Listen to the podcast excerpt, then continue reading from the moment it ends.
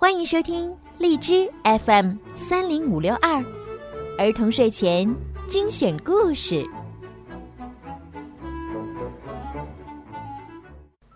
亲爱的小朋友们、大朋友们，你们好！欢迎收听并关注公众号“儿童睡前精选故事”，我是小鱼姐姐。今天呢，小鱼姐姐又要给大家讲好听的睡前故事了。如果你们喜欢听我的故事，记得要多多的帮我转发、评论，让更多的小朋友可以听到我的故事吧。好啦，准备好了吗？我们一起来听今天的故事《鼹鼠的月亮河》第二十五集。米家的包裹上写着：“金苹果大街老房子一百号，咕里咕叽。”这是怎么回事儿？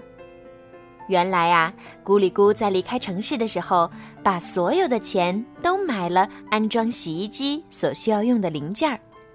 他通过轮船邮寄给了月亮河的米家。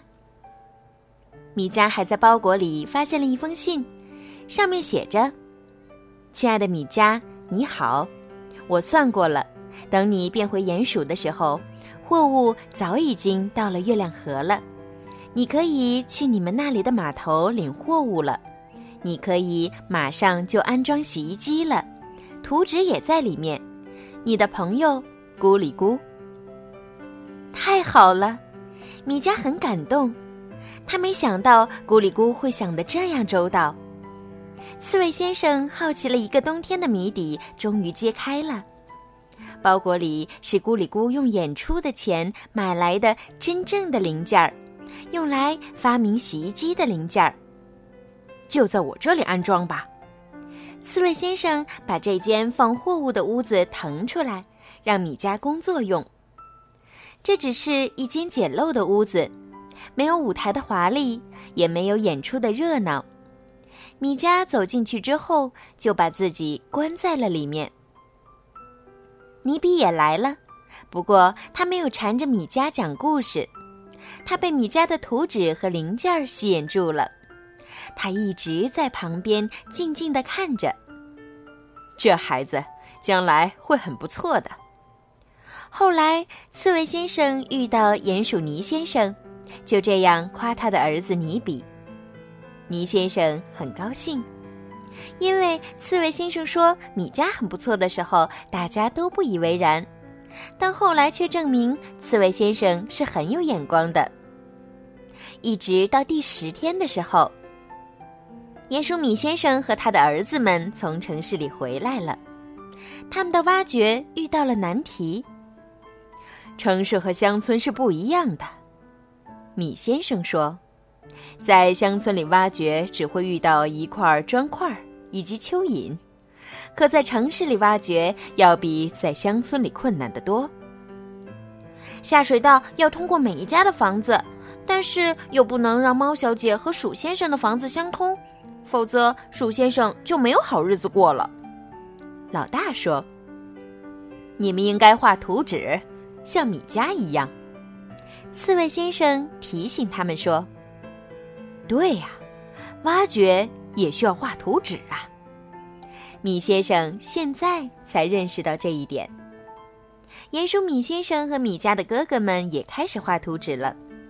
有的时候，他们要请米家为他们出主意；有时候，还要拿出米家的图纸来学习。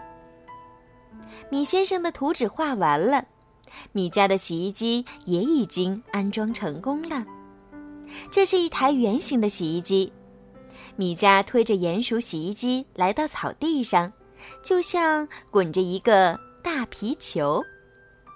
尼里刚刚把衣服洗干净，得找一件脏衣服来做实验。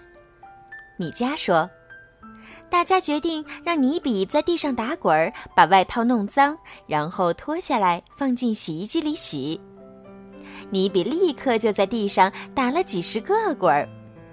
好了，现在这个洗衣机送给你了。请你试一下。米迦对尼里说：“尼里高兴极了，他把尼比滚了一身泥的衣服放进了洗衣机里，轻轻地按动了启动开关。啊，洗衣机像皮球一样滚起来了，越滚越远。尼里赶忙去追大皮球一样的洗衣机。我早就想到，要给洗衣机装只脚的，这样它就不会逃走了。米迦说：“一直等到洗衣机停下来，尼里才追到它。他取出了尼比的衣服，刚才黑乎乎的衣服已经变得很干净了。它是一个会跑又会干活的东西。”尼里说：“它也可以安静下来的。”米迦说完，又给洗衣机装了一个支脚。现在，米迦有时间给尼比讲自己的故事了。和他一起听的，当然还有尼里。他已经不用辛苦的洗衣服了。他们坐在河边的卵石上，一起把脚伸进水里。突然，尼比叫起来：“哎呦，我的脚趾！”一定又是那只青色的小螃蟹。米加和尼里同时说：“尼比把脚伸出水面，我们是第二次看见他了。”尼里和米加说：“他是一个顽固的家伙。”米加提醒尼比：“也是一个爱凑热闹的家伙。”尼里说：“青色的小螃蟹马上就松开了钳子。”瞧。他并不想夹我，只是来凑凑热闹的。